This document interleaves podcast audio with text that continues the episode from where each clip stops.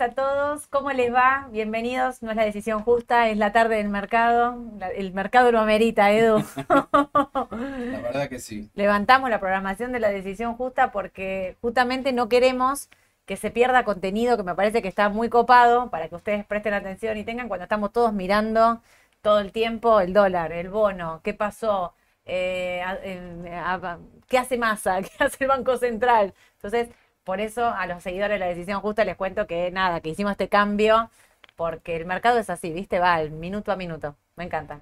Y hay muchas pensás? novedades, Hay un montón de rumores. novedades. ¿Cómo lo viviste hoy? Eh, bastante, bastante frenética la cosa, ¿eh? Está alterada. Sí, sí, sí, sigue muy alterado. Con lo que vi al cierre con el- los bonos, la verdad que no se puede creer. Porque arrancamos un poquito para arriba con la cotización del MEP, Mm. después bajó, subió. Al Sí. cierre me parece que alguien metió la mano porque bajó el MEP hasta casi 4.13 Sí, y al final terminó arriba. sí. O sea, el que ve el cierre de los bonos va a decir, no, no pasó nada. No, sí pasó mucho hoy. Hoy pasó un montón, pero igual el bono, a pesar, sobre los últimos minutos estaba acá, de repente les dejé contestar porque les puse, miren el L30, como para que vean la masacre que era, no nada que ver a la de ayer del GD, que me parece, me parece que la jornada de ayer en venta de bonos no la vamos a quedar marcada. ¿Te acordás el día que salieron a vender con la carretilla? Me parece que la jornada de ayer va a quedar. Hoy estuvieron también ahí interviniendo fuerte, pero el dólar, sin embargo, No. no les importó nada porque subió 3% en el día. Eh, 4.21.90 estoy viendo el cierre en este momento. Mira, Sí, Ahí sí. es Es están más, marcando el depende con cierre. el bono que elijas, también lo podés ver un cierre 4.23, pero bueno, Sí, digamos que es el promedio ese, ¿no? exacto, porque es Claro, 4.23 con, eh, con AL, 4.25 con GD estaba dando, Ahí si está. mal no recuerdo. Así que ahí, ahí tenemos el promedio. Voy a contestar ya una pregunta de Diego. Diego pregunta, buenas, ¿de dónde sale la cotización del Blue? En mi barrio la demanda puede ser diferente a otro, así como en diferentes provincias. Es un grupo que maneja esos números a su conveniencia y la cotización del Blue tiene esto. Ponele hoy acá en el microcentro, nosotros estamos acá a media cuadra de la bolsa y teníamos un precio y me llegaban mensajes de estoy en tal lado y otros precios. En la provincia, por ejemplo, siempre es bastante más caro el dólar que acá en Decían, Ciudad de en La. Plata, por ejemplo, hay una diferencia del mínimo de 5 pesos. Ah, es un montón. Es muchísimo. Es un sí. montón. Y lo que pasa es que te, te venís a la ciudad para cambiar los dólares. Que, no, te- No, o sea, no, la nafta y el peaje te salió no, caro. No, no te conviene. Pero bueno, por eso nosotros siempre decimos el blue. A ver, el blue es como el que el dólar que, digamos, que el que sale en los diarios, el que te indica de la temperatura. Pero la, la verdad, la posta pasa por el contado con liquidación y el. MEP. Ahí está la realidad, porque los montos operados, aparte de que son miles de millones de pesos, también tenés esto de decir, eh, lo veo, la cotización es pactada, o sea, como nosotros ahora, si ustedes ahora agarran la cotización de cierre del AL30 en pesos y lo dividen por la cotización de cierre del AL30D, es la cotización del MEP. Entonces, está bueno porque es un valor de referencia real con miles de millones de pesos operados, Sí. no hay duda de eso. A mí me parece que eso está, está bueno. eh, también para tener de referencia sobre qué estamos hablando. Voy a contar una cosa. Estamos esperando medidas del Banco Central. A mí, no sé, me- yo estoy hablando con ustedes el teléfono me suena, me suena, me suena. Si en algún momento dejo de mirarlos y le digo a Eduardo, charla, es porque me están, eh, eh, porque me están diciendo. Pero el rumor de hace una hora es que el Banco Central, son inminentes las medidas del Banco Central, que ya hubo una hoy, Ya tenemos una, una, que es la suba de tasa. la sube de tasa. ¿Esa? A 81. 81. O sea, los plazos fijos y todo lo que es la deuda. Vieron que siempre habla de si te. La tarjeta de crédito, tarjeta por ejemplo. Sí, sí, por favor, paguen siempre la tarjeta de crédito. No, eh, eh, no, no, nunca dejes de pagar la tarjeta de crédito. Eso es, me parece clave, porque la tasa de la tarjeta de crédito, el mínimo de la tarjeta de crédito es mortal. Claro, porque el problema además, vos decís, no, pero 81 no es mucho. No, pero pará, sumale el IVA, sumale los impuestos de sello, Mm. ingresos brutos, todo mata. lo que vos quieras, la tasa efectiva está por arriba del 100%. Pero Puede- puede- recontra, ¿eh? No sé si da 150, 160. Por eso, pero- podríamos estar hablando de una tasa mensual del 10%, ojo, ¿eh? En el caso de la tarjeta de crédito, ¿no? Sí. Pero bueno, era, un sí. poquito lo que se esperaba, el aumento de la tasa de interés, no fue mucho, pero bueno, la aumentaron, ¿no? Sí. ¿No es poco 300 puntos en este contexto de todo Eh. volando por el aire? O sea, a mí me llegó el mensaje y el dólar en ese momento estaba como 4.30 y dije, me En reí. este- O sea, me este- reí, la verdad. En este contexto es poco. Es poco, ¿no? Es poco. Pareciera mucho para el que no está en este medio, pero cuando vos decís, pará, inflación para el mes que viene, o este mes, por ejemplo, perdón, Ujú. cercana al 8, eh, es como que puede ser que te quedes corto, ¿eh? Perfecto. Y escuchame una cosa. Eh, Diego Calcaño dice, el AL30 se pinchó a última hora. No, Diego, no quiero ser mala, te lo pincharon, lo destruyeron sobre la hora, salieron a vender ahí. Ayer estuvieron en el GD, hoy estuvieron eh, en el AL. Fuerte, había intervención en los dos. Las compras, eh, ah, mirá lo que me están pasando, pues yo estaba acá y no, no puedo, pero me están pasando por WhatsApp. Las compras del GD, ¿cómo terminaron? Más de, o sea, compras, las nominales, cuando miran los nominales de compra, yo había visto que había uno de un millón, pero no, había un millón, dos millones, tres millones, cuatro millones, una cosa, una cantidad de compras en el GD impresionante. ¿Saben por qué pasa esto? Vos Edu lo sabés, le contamos a la gente, porque viste cuando hay- un día hay una intervención, ¿no? Entonces salen a reventarlo y al día siguiente decís, si van a manejar el tipo de cambio de esta manera, ¿qué haces cuando lo ves subiendo a la mañana? Vendés. Exactamente. Vendés porque decís a la tarde van a salir a intervenir y entonces voy a recomprar más barato. Bueno, hoy en el GD no le salió porque el GD se pasaron a otro bono. Este es el efecto sorpresa que tiene, ¿no? La posibilidad que tiene, eh, digo, el gobierno de hacer esto, esta, este manejo de, de mercado, ¿no? Hoy lo hace con AL, mañana lo hace con GD, es el efecto sorpresa. ¿Con qué lo vas a hacer hoy? No tengo ni idea. Sí, pero además, vos fíjate la tremenda volatilidad si vos comparás el máximo ayer del L30 en pesos, que estuvo por arriba de los 10.000, ¿no? Sí, Después verlo debajo de 9.000. Hoy que baja más, después que sube con todo y estuvo 5 arriba, sí, llegó a estar 9.600. sí. Baja a 9.000 otra vez. No, no, fíjate la posibilidad de hacer trading que, que hoy dio la L30, ¿no? Es Está bien, hay que estar, hay que jugársela, pero para aquel que la hizo, la verdad que hubo ping de ganancias. ¿eh? Mira, estoy mirando la pantalla del Trader en este momento. El máximo de la, eh, de la L, 9.600. ¿Sabes cuál fue el mínimo? 8.942. Bueno, ahí está. Estamos hablando de una diferencia cercana al 7-8%, ¿puede ser? Es una locura. Es muchísimo. En un bono, esto no, es renta muchísimo. fija, no es No, no, un renta variable, esto es renta fija. En dólares igual, ¿eh? 21 22.81 el máximo y 21.45 el mínimo. Cerró muy cerca del mínimo, ¿eh? 21.52 fue el cierre, eh, casi 3%. En cambio, en el GD eh, terminó subiendo un 7,5% y la paridad en dólares también un 3%, casi un 4, 25 dólares. Bueno, yo les digo que esto, a ver, por un lado pienso, y él hablaba antes con Edu, ¿cuánto puede el gobierno aguantar de manejar el dólar de esta manera? Lo hablé esta mañana con ustedes también, en la mañana en el Sí. mercado. ¿Cuánto puedes aguantar? Si vas a manejar el dólar de esta manera, eh, no sé, me parece que, que no va. ¿Nos están escuchando bien? Porque veo que alguien dice que si podríamos ajustar el volumen. Yo me puse acá el micrófono, pero si me escuchan bien, avísenme por las Yo- dudas. ¿eh? pará, me parece ¿Vos? que no lo tengo, Mica. Ah, Con razón, perdón. pero mira, mira, No se me cayó. No sé qué hicimos. Estábamos, No. estábamos mirando otra cosa. Estábamos, espera, me enganché con el Tiene razón. Gracias perdón, por esa información. Muchas gracias. ¿Ahora se escucha mejor? Creo que ahí vamos a ir mejor.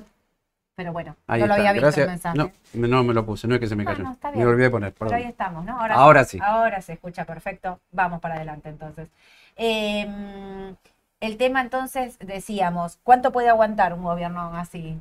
En este, en e- o sea, manejando el dólar, digo, más allá de lo político. ¿Cuánto puedes aguantar el dólar así, vendiendo bonos, comprando? No, no, llega un momento que sí es listo, que ve toda la artillería y ya no, no me queda más nada. Puede llevar no. un día, una semana, dos semanas, pero llega un momento que sí, el mercado me va a llevar puesto, ¿eh? Te va a llevar puesto. Te va a llevar puesto. Te va a llevar puesto. La verdad es que es difícil. Eh, el tipo de cambio, eh, cuando se pone algo muy firme. Ah, hablando de intervención. ¿Puedo compartir pantalla ya? ¿Puedo? ¿Puedo? ¿Sí? Ahí está. Mira, voy a mostrarte A una cosa. Porque quiero mostrarles lo que pasó hoy con. Acá tenés. Miren el dólar futuro. Hoy, el dólar futuro. ¿Vieron que hoy se reunió Alberto con Massa? Al Sí. mediodía, más o menos. No sé, once y media, doce del mediodía estaban reunidos. El mercado era un hervidero, un hervidero, mal, el dólar, el blue volando, qué sé yo, todo el mundo no sabiendo qué hacer, corriendo. Y esto, eh, ¿cómo se llama esto? El, el dólar subía fuerte y todas las operaciones fuertes. Y el dólar futuro, el futuro volaba. Les puedo asegurar, era una cosa impresionante. Dólar futuro cierra a las 3 de la tarde. Era la una, no aparecía una venta al campo ni a palo, una y media, no, nada, nadie vendía nada, y el dólar futuro le metía presión, presión, presión sobre la hora Miren eso, miren esas bajas, miren los máximos y miren los mínimos. O sea, esas dos puntas, ¿no? Máximos y mínimos. Es impresionante. O sea, salieron a realmente. ¿Cuál es el único vendedor de dólar futuro? Sí lo podemos decir, es el Banco Central. Sí, digamos. sí, sí. Todos sabemos que el único vendedor de dólar futuro en el mercado es el Banco Central. Salió a reventar, dio una paliza. No quedó nadie. El daba pum. Una cosa impresionante. Pero bueno, ¿qué hace el importador? ¿Qué hace el importador si no puede? ¿Con qué se cubre un importador? Y no, no le queda otra. No, ustedes son, todos ustedes son clientes. ¿Cómo, eh, cómo, o sea, cómo vamos a, a cubrir una, una mercadería que vos tenés a septiembre, octubre, Claro. agosto? ¿Cómo haces? ¿Cómo vendes? Podés decir, bueno, en teoría un bono dólar link, en teoría. Y a mí, ¿sabés que el dólar y vos link- fíjate, sí, yo también, a mí me da cosa, ¿eh? y, y hay del Estado eh, nacional y provincial también.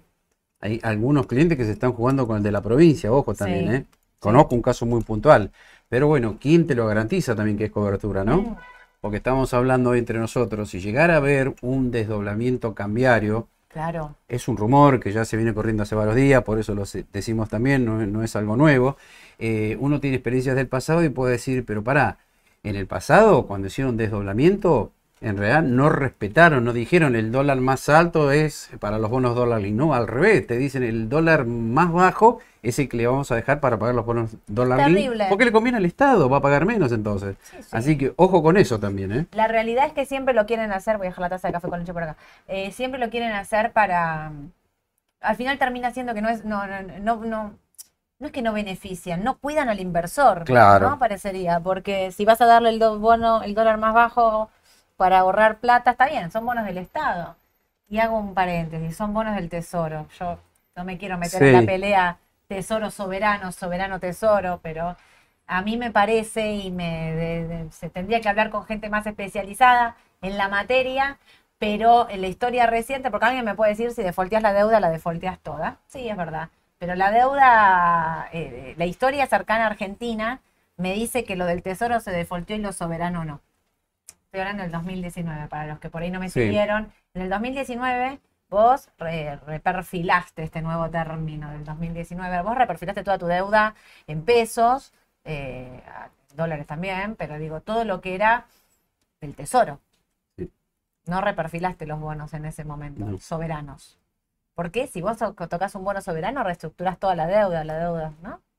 Hay, hay cláusulas, la cláusula cross default, eh, por ejemplo, que si de- defaulteas uno de estos bonos soberanos que tienen prospecto y todo, digo, ya son totalmente distintos. Vos emitís un bono, aprovecho y hablo un poco de bono, porque habíamos dicho Sí. que íbamos a hablar de bonos. Vos emitís un bono mm, soberano, los GD, los AL, todos, bueno, distintas legislaciones, Argentina, Nueva York, y emitís un prospecto, hacen todo este prospecto, y ahí ya ponen las cláusulas, todas, y incluso las, cláusulas de incumplimiento. Incumplimiento puede ser que no pagues el total, que cambies la moneda, que no lo pagues, qué sé yo, un montón de cosas. Em, el tesoro no. El tesoro eh, emite un comunicado, em, una resolución, ¿no? Digamos, y emite deuda de acuerdo a la necesidad financiera del tesoro, que es lo que hizo la CUNSA, siempre, pobre, lo nombro, me va a odiar, me debe odiar ya. Y bueno, quedó Pero registrado para la quedó historia eso. registrado para la historia. Cuando emitió en un, ahí en 2019 hizo un comunicado, no me acuerdo si ya un comunicado o una resolución, pero dijo que por emergencia económica no pagaba, reperfilaba, aparte puso este término nuevo, ¿no? Digo, no existía el término reperfilamiento. Reperfilaba y pasó todas las deudas para adelante. Lo hizo con las cosas del tesoro. No lo hizo con los bonos soberanos. Y acá te quiero hacer una pregunta. Sí. Porque en esto de la deuda agatada por inflación, ¿no? ¿Es lo mismo un DIC-P? También es largo. Es un ¿Un bono discount muy largo, pesos? sí. 2033 Sí, algo de 2033 Sí, me suena. Sí, 2033. sí, sí. que un TX26, un TX28. si Ah, no qué buena pregunta. todavía. Qué buena si voy a estar en deuda larga, miren acá, lo charlo con Edu. Qué buena Yo pregunta. tengo una respuesta personal mía, Sole. Sí. ¿Vos qué pensás? El DICP me, me da la impresión que por ahí no lo tocan. Pero no estoy seguro, la verdad. No, es verdad que si digo, si defaulteas la deuda toda, te pateaste todo. Pero por otro lado, no sé, me hace ruidito esto, esta diferencia tesoro, tesoro soberano, ¿eh? Mm. Y te digo más, le estás sacando bonos al ANSES soberanos y le estás metiendo bonos del tesoro. Ah, feo. Sí, sí, sí, No sí, sé. sí, no, no. No soy una especialista en la materia, pero ¿vieron cuando decís hay cosas que te hacen ruido? A mí eso me hace ruido, por ejemplo. Entre tantas otras cosas, me hace ruido. Eh, pero digo, ¿no? El, este tema de, de, la deuda, bueno, lo que Edu dice es el dólar futuro también tiene una historia espantosa, ¿eh? Allá cuando asumió. Sí, de, de, hecho, hay un juicio, ¿te acordás? Sí, sí. Contra Kichilov, me parece. Eh, no, era la causa dólar futuro sobre Do, dólar Cristina futuro, sí. y Banoli en ese momento. Sí, sí, estaba estaban diciendo que vendían dólar futuro a un precio menor del que estaba en Nueva York. Creo que esa causa se terminó, se cerró y creo que no, no pasó nada. No me acuerdo exactamente. Pero sí hay algo que me lo recontracuerdo, que es en el cambio de gobierno ahí, 2015, eh, cuando asume Mauricio Macri, como el dólar estaba en una situación medio parecida, 9 el oficial y 16 el paralelo, creo que eran esos números. Y el dólar futuro estaba claro, todo el mundo era compra dólar futuro a 9 que te va a pagar 16. No me acuerdo. Era una emoción en esa época. Claro, no me sí, acuerdo sí. exactamente las cuentas, pero sí que cuando llegó el Banco Central dijo, no, chicos, paren, bájense de esta carretilla, les voy a pagar la mitad porque ustedes todos sabían que este no era el dólar, Claro. entonces les pagó la mitad, por decir, se tenía que pagar 2 pesos con 50, un peso con 25 lo reconoció el comprador del dólar futuro y un peso con 25 lo reconocía el Banco Central. Con lo cual también se, eh, sentó un precedente sobre algo que no Sí. pagó al 100, ¿no? Entonces, y lo del dólar linked, como dice Edu, Es, es todo un tema, no, no. yo no. prefiero el dual, ¿eh? Entre el linked y el Sí, dual, lo sí, dije yo a la sí, sí, mañana, sí. me repito, vuelvo, vuelvo con eso porque me parece que, mm, que por lo menos te paga por inflación. O sea, si no se paga nada, nada, nada, no, no se va a pagar nada, digo, pero entre que me hagan un desdoblamiento y quedar enganchado con el dual, bueno, ¿no?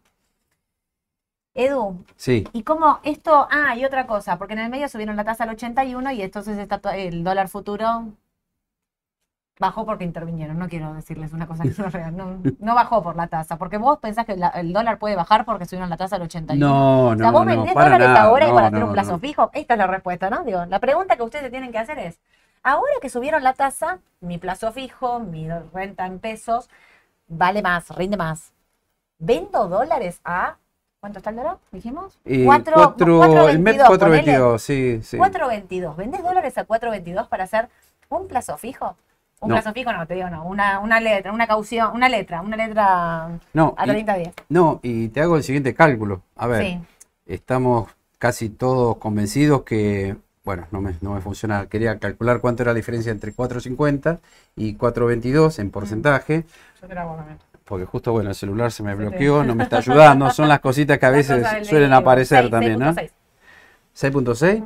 Bueno, esta suba del dólar podría serla de acá a una semana, de acá a tres días, a cinco, siete.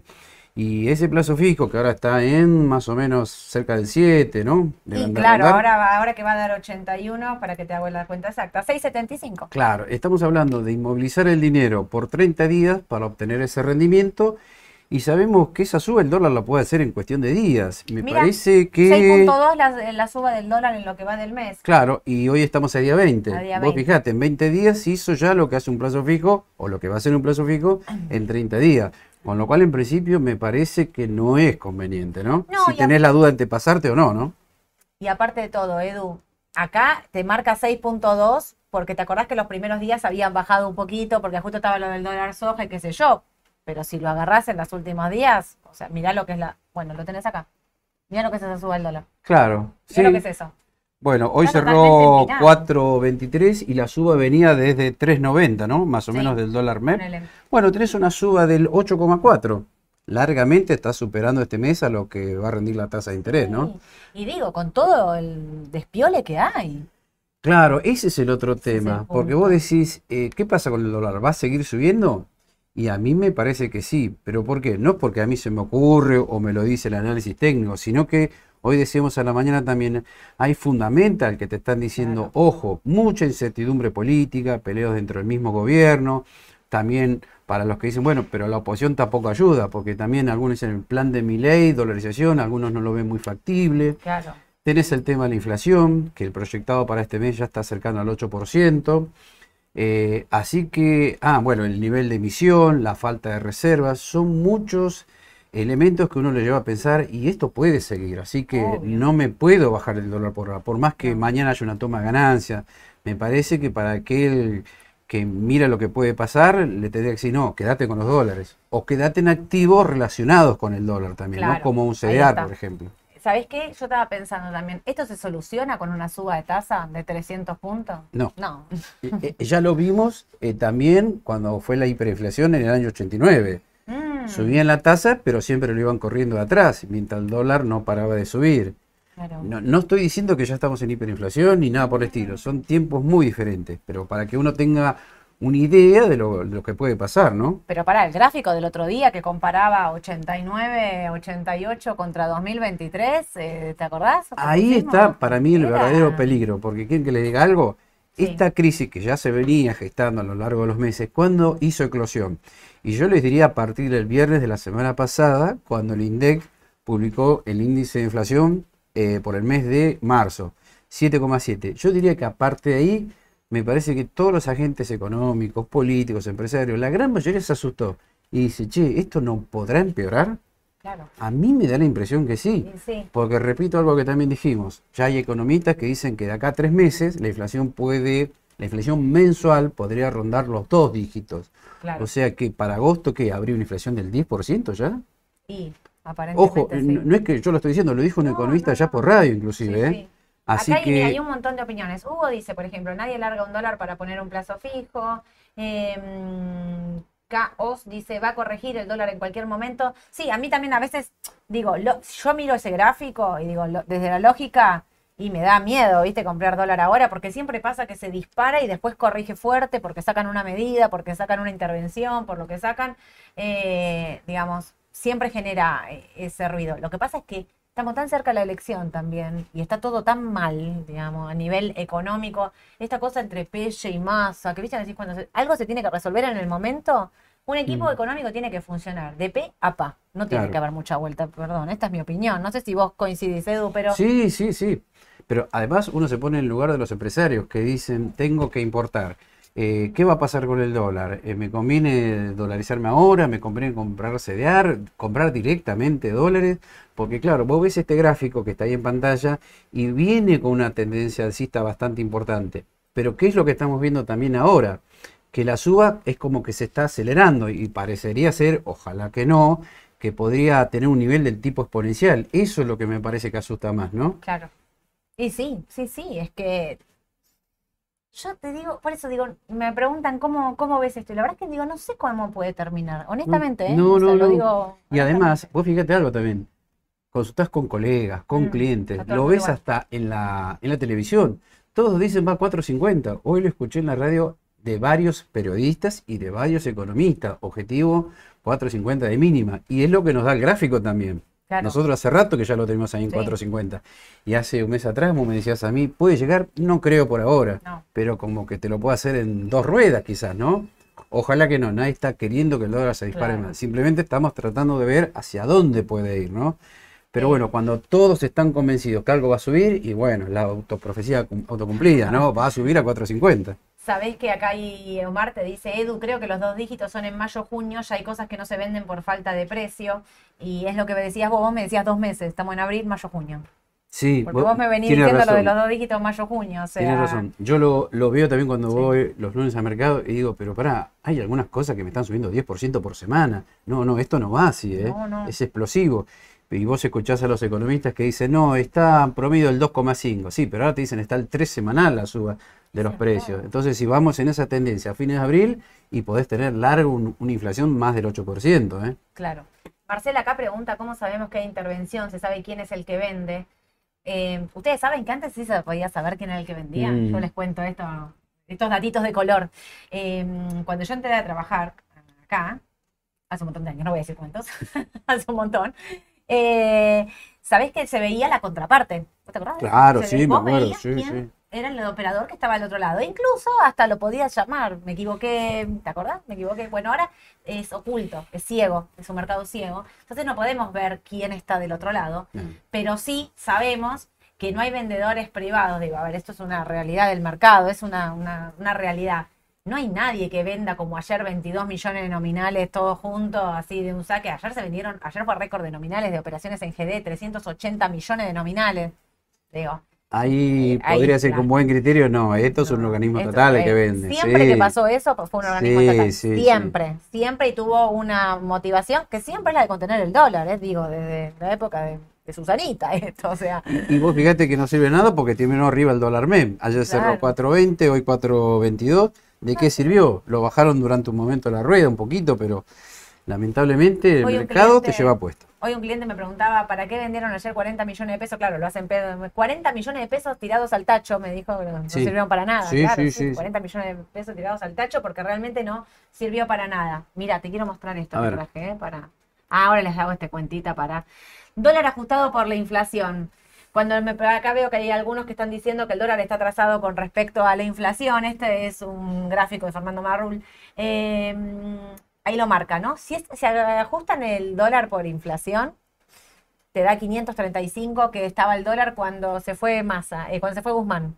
Uy, lo quemé ya, dije, cuando se fue Massa no se fue. No, No, no, no, no estoy diciendo nada encubierto. No, No, no, no, dije nada, me equivoqué de nombre.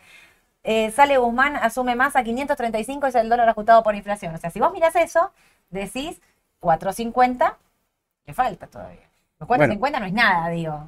Te digo más, también muchos, y no- nos da por gráfico, que si el dólar pasa a los 4.50 nos da 528 por Sí. análisis técnico. Y hay muchos que lo están diciendo, va a ir a 525 también, Sí. si los cruza. O sea que todo se va retroalimentando, me O sea, parece también, ¿no? Totalmente. Yo estoy hablando de que te acordás que se vendían, vendías y vos sabías quién era la contraparte y te dicen, por ejemplo, ¿te acordás del 35, el pajarito? Sí, yo, Sí, yo me los sí, acordaba de sí. memoria, sabía con quién estaba operando del otro lado, me los acordaba de memoria, me quería morir a veces cuando había, no, está fulano del otro lado, no voy a decir nombre, no, porque justo yo estoy vendiendo, yo estoy comprando y él está vendiendo, ¿por qué me pasa esto? No, me quería morir. Después que aprendí de Eduardo, no te hagas mala sangre, Soledad, no te hagas mala sangre. Hay cosas peores. Hay cosas peores. Siempre me dijo lo mismo.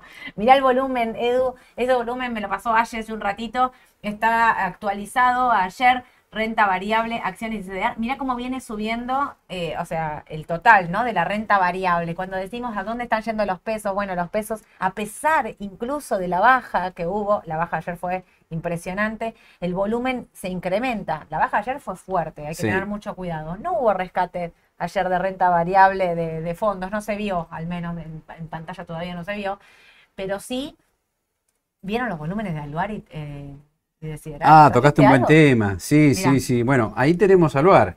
Eh, mirá qué llamativo, mirá qué llamativo esto.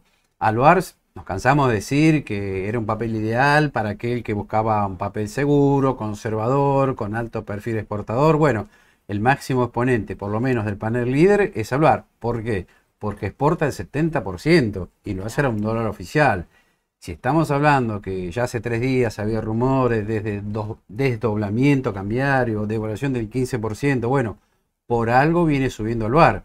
Muchos creen que tarde o temprano y quizás antes de fin de año va a haber una devaluación. No sabemos de qué porcentaje ni cuándo, pero eh, el que compra el VAR está apostando a eso, me parece. Y, y fíjate lo extraño también. No hay análisis técnico que valga acá, porque uno puede decir, todo eso rojo, no sé si lo alcanzarán a ver, eso te está indicando sobrecompra. ¿Qué te dice? Que quizás nos conviene comprar este papel porque subió mucho, necesita un descanso, pero llevamos casi más de 10 jornadas con sobrecompra y el papel nada, ¿eh? No quiere ajustar. Con lo cual yo creo que hay mucha gente convencida que pronto va a haber una devaluación, ¿eh? Y no sé si eso, pero también mira lo que dice Álvaro y yo coincido con este mensaje. Es que hoy en día la renta variable es más segura que la renta fija. Eh, es sí, verdad. es probable. Es verdad, porque si estás pensando, tenés una empresa, sos un importador, yo no- nunca se me hubiese ocurrido aconsejar la renta variable por sobre la No. renta fija de cobertura, pero la realidad es que si tengo miedo de que no me paguen esto, lo otro, que me, me desdoblen, pim, pum, y quizás una parte en Aluar pongo. Y te digo más, Diversifico. o- o- tengo de hecho clientes que compraron Aluar y la otra Texar también. Sí, también, No sé si lo tenés claro. en el grafiquito, Sí, a ver. Está. Sí, era, Ahí está. Bueno, acá tenés otro exponente. Si bien, bueno, no exporta tanto como Aluar, exportará al 15, al 20%. El atractivo adicional que tiene es que tiene inversiones en el exterior y te diría, eh, son miles de millones valuado al dólar oficial. Claro, También, llegaba una devaluación, va a tener una ganancia muy grande también por ese lado. ¿eh? claro. Así que es otro buen exponente. Es más, podríamos citar otros más dentro del panel general, pero viste que está el tema del con eso, ¿cómo volumen, sí, mola. Mola. Bueno, Juan Semino, que la habíamos Semino. visto ya hace un par de días, que resultó una buena opción. Pero ojo, siempre decimos lo mismo, ¿no? Panel general, suele haber muy poco volumen, nada que ver con estos dos papeles que están dentro del panel líder, ¿no? Que ahí sí uno puede entrar y salir fluidamente. Claro. ¿Sabés que mm, salió normativa del Banco Central? No se asusten. El Banco Central de la República Argentina aprobó hoy medidas para financiar el pago de la importación de servicios profesionales y de fletes entre empresas vinculadas y dispuso la autorización previa para el pago de intereses en deuda intraempresas que en conjunto representan una postergación de pagos en divisas de 2 mil millones de dólares hasta fin de año. Mm, Si las medidas que me estaban diciendo que iba a anunciar el Banco Central ¿Son esas? ¿Son estas? Seguimos, sigamos hablando de la suba del dólar. No, no, por favor, no, no. No estaría haciendo lo que nos, nos va a cambiar el amperímetro. No, digamos, por eso, no, no, no era lo que se esperaba, me parece, no, ¿no? no, no, no, no, nada que ver. Cambian el acceso a los servicios, digamos, no, no me están pasando nada que no, que sea, que diga, uh, bueno, a ver, ahora sí, salió una intervención Sí, importante. y e- esto- esta es una noticia de fuste, puede cambiar algo en el mercado. No, Exacto, no. no hay. Bueno, Eh, entonces, dentro del panel líder, Siderar y Texar son las, las que siguen siendo las Sí. recomendadas como cobertura. Sí, sí, Incluso ahí hablan de que dicen que Alvar hizo la B de la victoria. Pero si mirás Siderar también está muy parecida. Sí. Igual fíjate que Siderar de corto tiene ahí ese techito ahí en 2.95 Sí, sí, que no lo puede pasar. En cambio, yo a Alvar la veo como mucho más firme. Me gustan las dos igual, ¿eh? me, me llamó la atención hoy Mira. lo que viene el mercado comprando Alvar y Ciudad para los clientes, que bueno, había que pagar porque si vos decías, bueno, me quedo un poco más abajo, subió mucho en los últimos días. No, tenías que pagar y para arriba porque si no, no te quedabas afuera, ¿eh? Claro. Me, me llamó la atención la firmeza de estos dos papeles. Sí, te preguntan aparte de cuáles podrían ser mola, semino, eh, otras más que habías mencionado. habías Claro, mencionado, no me acuerdo eh, mirá, eh, tenés Mola, muy buen papel. Sí. A exporta vos te gusta mucho mola. Sí, sí, sí, porque suele pagar, hace poco pagó un dividendo bastante importante y nosotros en la jerga, viste que a veces decimos se comió el dividendo. ¿Por Sí. qué? Porque si un papel está, por ejemplo, 3.540 que cerró ayer, paga un dividendo, vamos a hacerlo bien sencillo, paga 40 pesos.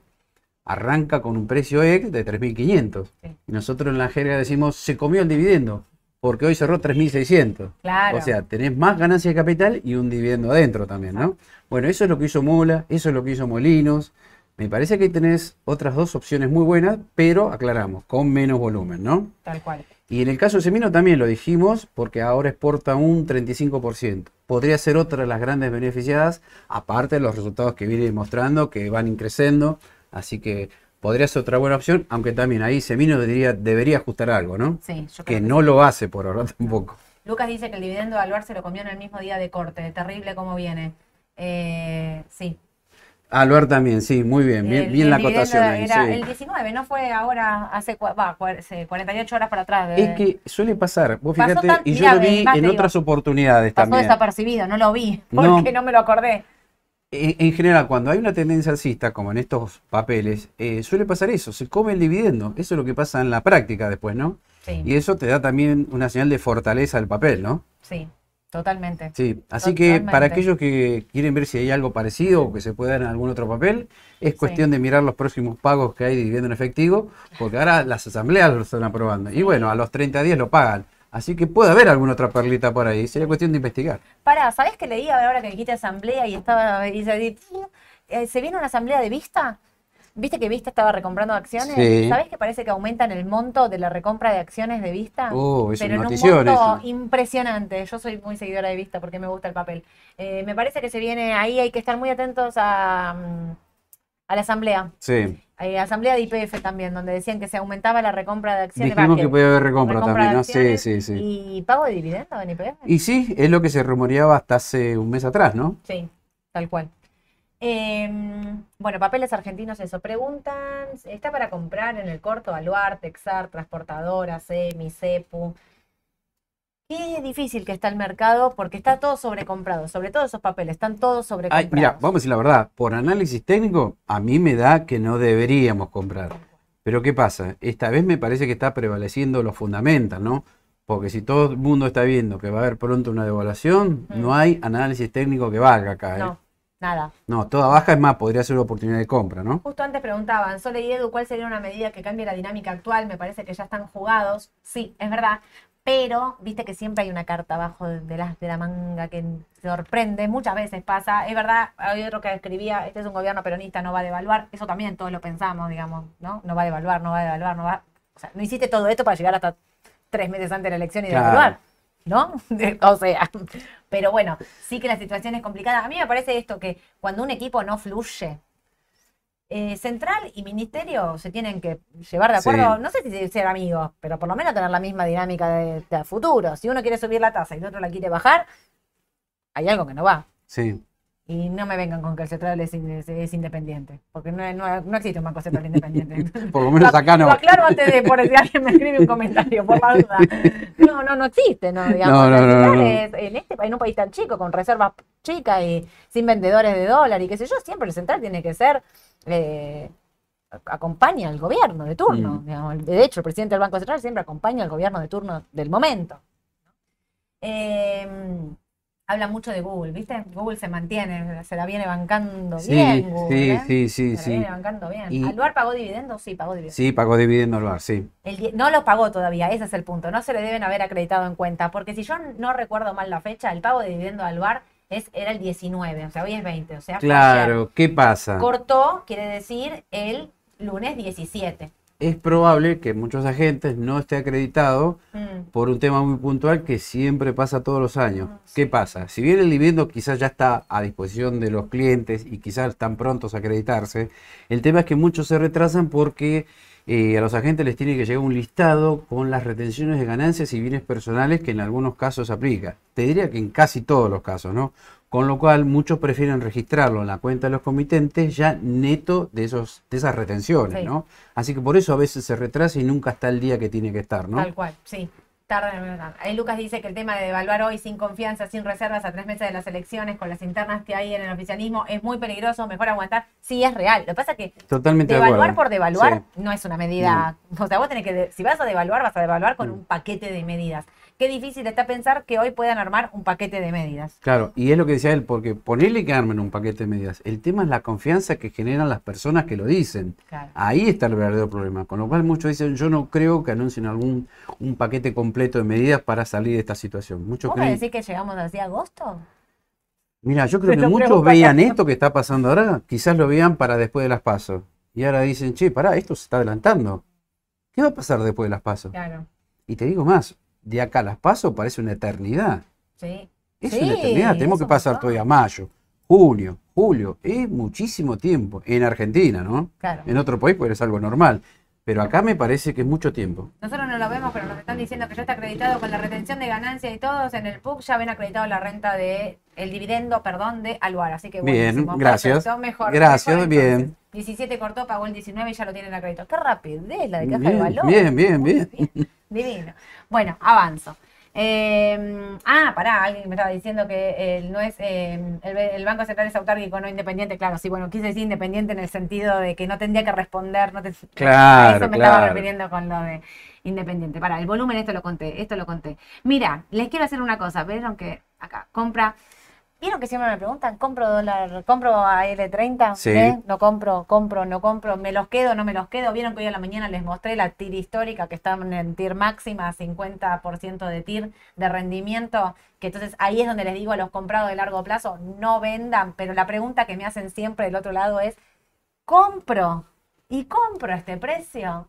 ¿Compras, Eduardo, a este precio? Sí, sí, sí, sí. Estamos partiendo de la base de uno que no tiene este bono, o que lo tuvo y lo vendió por suerte porque ganó, y yo te diría, en estos precios sí. Es más, por las dudas no compres todo, siempre lo decimos. No. Ponele que vas a comprar de 100 mil dólares un 20%, por- un 20%, yo te diría, compra un 10% hoy y esperá. Siempre está la posibilidad que vaya a buscar el mínimo del año, que es 18 dólares. Mm, Hoy te puedo decir, no creo, pero la verdad, todo es posible en el actual esquema. Perfecto. Así que estos precios sí son para comprar y guardar para el largo plazo. Sí. Totalmente de acuerdo. Mira, acá les hice la cuentita. Puse 22 dólares porque lo estaba haciendo y eran las 4 menos 20 de la tarde y no sabía cuánto iba a terminar, entonces dije, hago un valor de 22 dólares. Mm. Si vos compras a 22 dólares, vamos a suponer que esto ¿Vieron que ahí está el rumor de que esto va a defoltearse? Sí. Lo que yo les digo, ven que va a pagar 25 centavos de dólar. Cuando sumas toda la deuda son mil y pi- mil millones, mil doscientos millones, no es nada, nada, nada. O sea, yo quiero pensar que no van a ser tan pavos de no pagar mil millones de dólares y defoltear toda la deuda. En todo caso, que la renegocie el que venga, el mismo o el gobierno que sea, pero con Claro, toda la estructura, claro. ¿no? Digo, no vas a patear la deuda ahora. Pero bueno, mira, vos compras ahora 22 dólares, ¿no? Cobras 25 centavos, 22 dólares los 100, cobras 25 centavos de dólar por cada 100. El 9 de enero del 2024 cobras 37 centavos, el 9 de julio 37 centavos, pero el 9 de julio del 2024 empieza a devolver capital, Capital. que es lo que se llama amortización. El 9 de enero y el 9 de julio del 2025 lo mismo, pero ahí la amortización del capital ya es 8 dólares, no son 4. Les hice el corte ahí, porque 21 dólares con 68. O sea, si ustedes compran un bono hoy, a L30D, hoy, a 22 dólares, y se quedan compraditos ahí, y ni estoy hablando de la reinversión de la renta, no estoy haciendo nada, ¿eh? O sea, compré y las rentas me las llevé a mi casa, no, no hice nada más, mantuve la misma cantidad de nominales y demás, aparte porque son 2 dólares. digamos, Claro, muy poquito. O sea, no te alcanza nada. Eh, Vos llegás al 9 de julio del 2025, yo sé que me deben estar mirando diciendo, esta está desquiciada, me está hablando del 9 de julio de 2025, pero bueno, para usted estamos hablando de un bono de largo plazo, Claro. ustedes entiendan lo que estamos comprando, y que encima es del corto. Estamos hablando de que ustedes, al 9 de julio del 2025, cobraron 21 dólares con 68, o sea, que casi recuperan el capital, esos 22 dólares que ustedes pusieron. Este bono termina en el 2030. Esto quiere decir que todo lo que le queda por pagar del 9 de julio de 2025, o sea, sería 9 de enero de 2026 hasta el 2030, es todo ganancia. Claro. Son 82 dólares con 49. ¿Sí? 82 dólares con 49 que quedan por pagar. Por eso cuando yo digo, ¿y si le hacen una quita?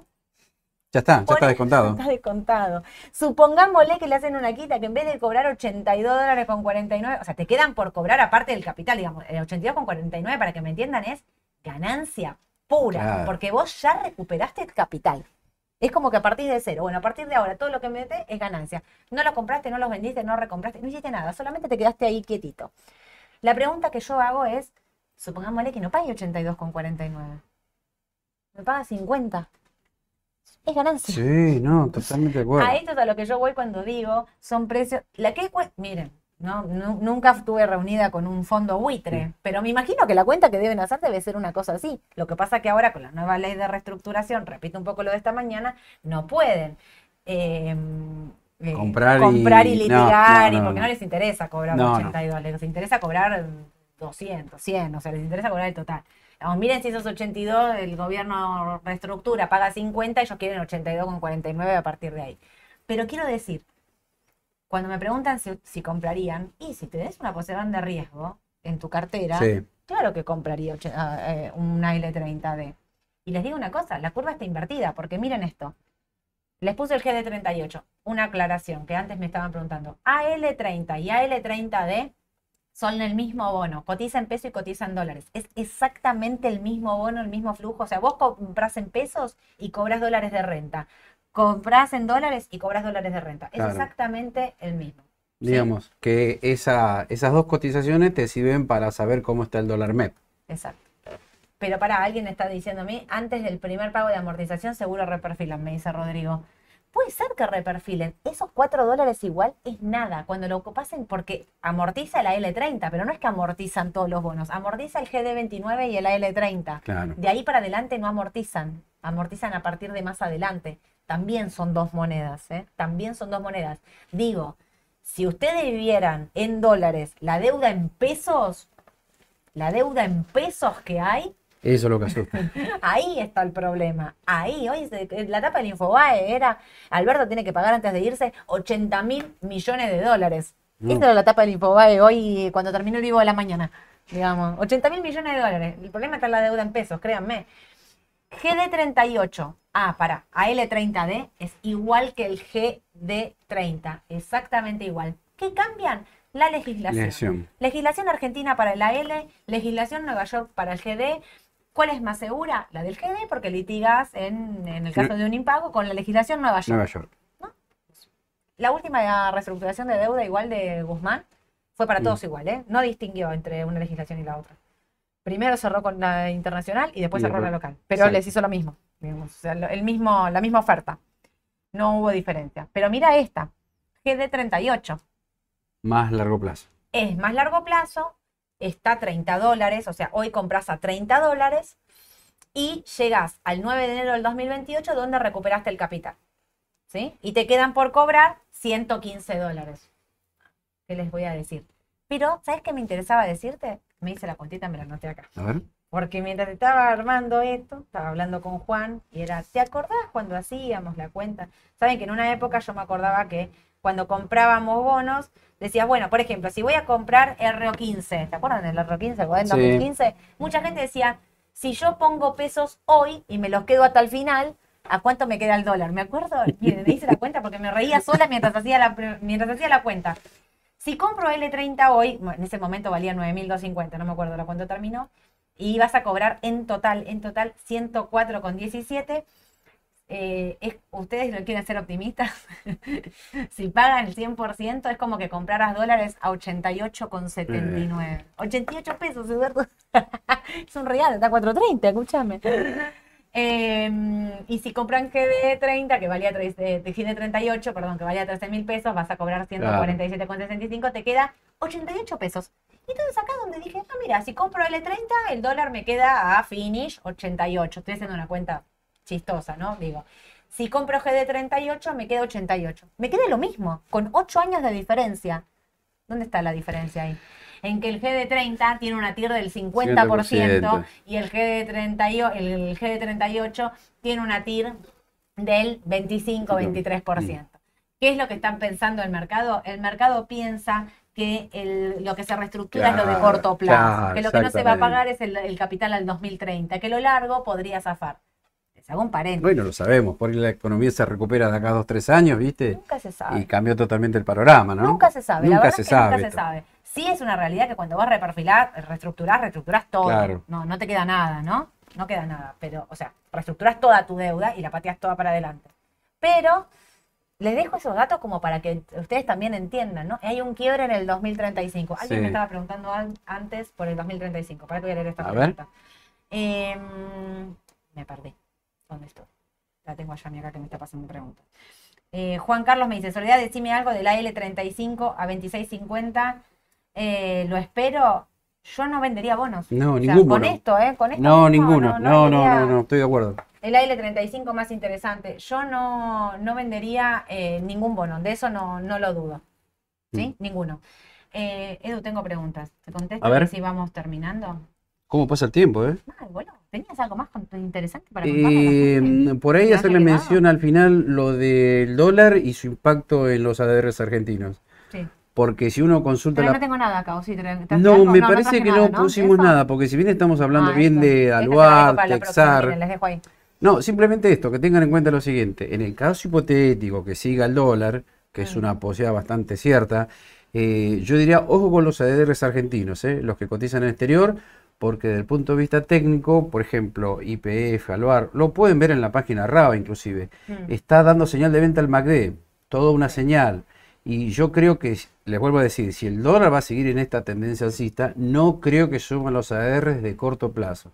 Sí, aquellos papeles vinculados estrictamente con el dólar oficial, como Aluar y Texar y otros del panel general. Exacto. Es para tener en cuenta nada más. Me parece, me parece bien, bien esa, esa, esa aclaración. Bueno, hay un montón de. Hablamos del GD30, sí, hablamos, hablamos de la L30, que es igual que Sí. el GD30.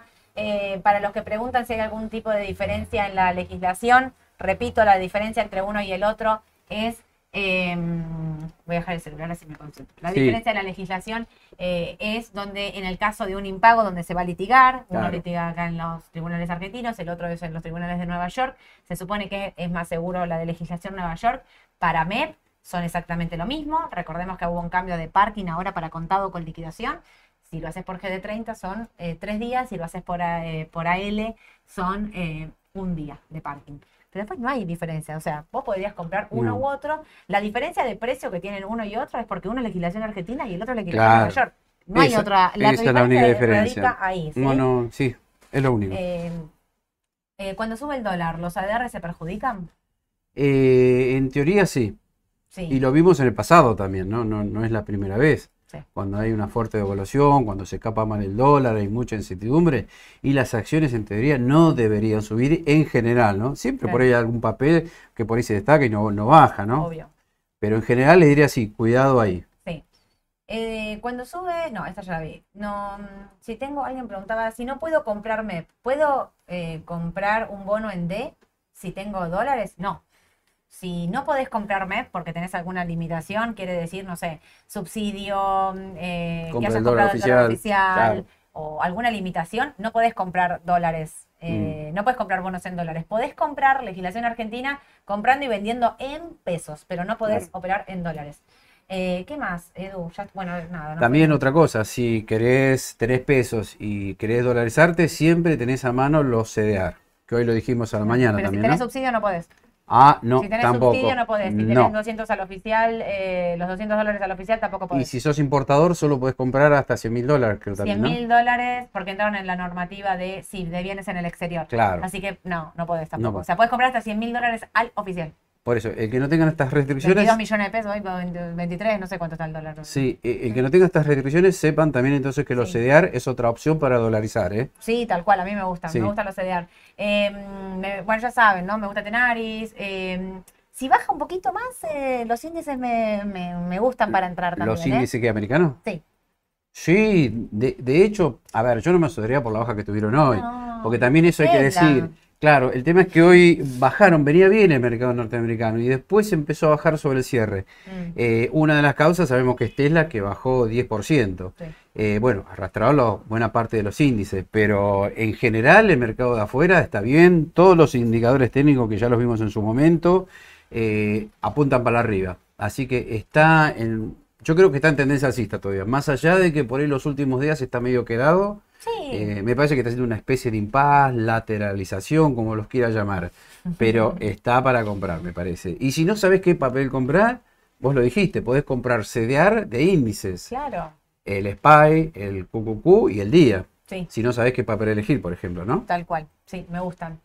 Eh, a Beatriz pregunta, ¿hay alguna restricción con respecto a los CDR para el que compre dólar ahorro o no tengo subsidio? No, si compraste dólar ahorro por 90 días no puedes acceder a los CDR ni al dólar MEP ni a nada. 90 días a partir de la última compra de dólar ahorro que, que hicieron. Así que por tener subsidios de gas luz no se puede comprar CDR. No, todo no, no se puede. Nada de todo eso se puede. Les hacen firmar una, se firma una declaración jurada cuando van a comprar. Así que no, no compren. Eh, para comprar CDR tienen que darse de baja los subsidios y o haber pasado 90 días desde la última compra del dólar ahorro. Bueno, Bien. Daniel Paredes me, ay, me dice, contéstenme por favor, pero no sé qué me preguntaste, no veo. Para, a ver si antes de que me vaya. Me financiaron la tarjeta en el 2020. Eh, creo que está hablando de si puede comprar. No, ay, me Ah, cuando vino la pandemia, que te dieron tres meses Sí. de gracia y después en cuotas. Sí, si tengo que comprar, sí. Me parece que sí que debe estar hablando de eso. Sí. Si tenías, digamos, tenés alguna ayuda del Estado, subsidio, te dicen que no puedes. Ahora, Mm. si está en el 2020, yo te aconsejaría que hables con un contador, porque las declaraciones juradas, o sea, los años fiscales de las personas físicas, y cierro con esto, cierran el 31 de diciembre de cada año. Entonces, si vos tuviste un subsidio o algo, un beneficio del Estado en el 2020, muchos contadores dicen que ese beneficio fue cerrado cuando el cierre del ejercicio. Entonces, eh, podrías acceder, pero yo los mando con un profesional Sí, no, de, de la totalmente. Sí, sí, sí. Fernández. No, no, pero yo la, parte de impuestos no, no, no, no, no, Tengo un amigo que se encarga de eso, así que no. Le preguntás de impuestos y dice, no, no, no, No, no, no. a mí eso no me gusta. Si quieren le paso la dirección de mi amigo y listo. Ahí está, muy bien, la tengo propaganda. Claro, él tiene el estudio, yo no, no me dedico a eso. Bueno, bueno, Edu, vámonos, porque son casi las 6 de la tarde. Eh, ¿Con qué letras puede hacer de dólar MEP? S28A3. Sí. Siempre la, letra corta, que en este caso es la que vence el 28 de abril, compras S28A3 hoy en contado inmediato y mañana la vendés en dólares y hiciste dólar MEP con menos volatilidad que tener un bono. Mm. Listo. ¿Y querés que te cierre con algo que repetimos la otra vez que te Sí, gustó? Dale. Hoy en el mercado local no está para ganar, está para mantener el capital. No piensen en ganar en corto plazo, piensen en mantenerlo y con eso alcanza. Son tiempos difíciles, creo. muy. Coincido, hay muchísima volatilidad, rumores, todo. Yo creo que es momento de resguardar el capital. Exacto. Si resguardas el capital, oportunidades de compra para ganar, va a haber un montón. Va a haber seguramente. Seguro, seguro. Eh, y si vos crees que puede pasar algo grave, bueno, lo mejor es llevarte los dólares afuera, comprar un bono del tesoro y te olvidas de todo. Tal cual. Edu, piden, eh, dicen que esta hora después del cierre es mejor. ¿Vos Ah, mira? ¿Te gusta? A mí me gusta hacer el cierre. Sí, ¿eh? sí, Es sí, verdad. puede ser porque ya viste Ya todo el mercado, ya pasó, Ya estás más distendido, me parece, Sí. ¿no? Yo creo que cre- creo que hablo más despacio que a la mañana. A la mañana me doy cuenta que estoy como a mil. en dos por tres, no sé, estoy a mil. Pero ahora no. Es que vivimos también en este mercado Sí, también, ¿no? Olvídate, olvídate. Bueno, les mando un beso a todos. Mañana les mando audio con las noticias más importantes por Spotify y nos vemos el martes. Martes. ¿Te vas de vacaciones? No, no, no. Ah, Lo que sí voy a mal. descansar el fin de semana, ¿eh? Yo también. No quiero que nadie me llame preguntando qué va a pasar con el dólar el fin de semana. el fin de No, no, no, no, me entero el lunes a la mañana de última. Ok. No, no. Nos vemos entonces el martes 9.45 para hacer la mañana del mercado. Que tengan una excelente tarde. Chau, chau.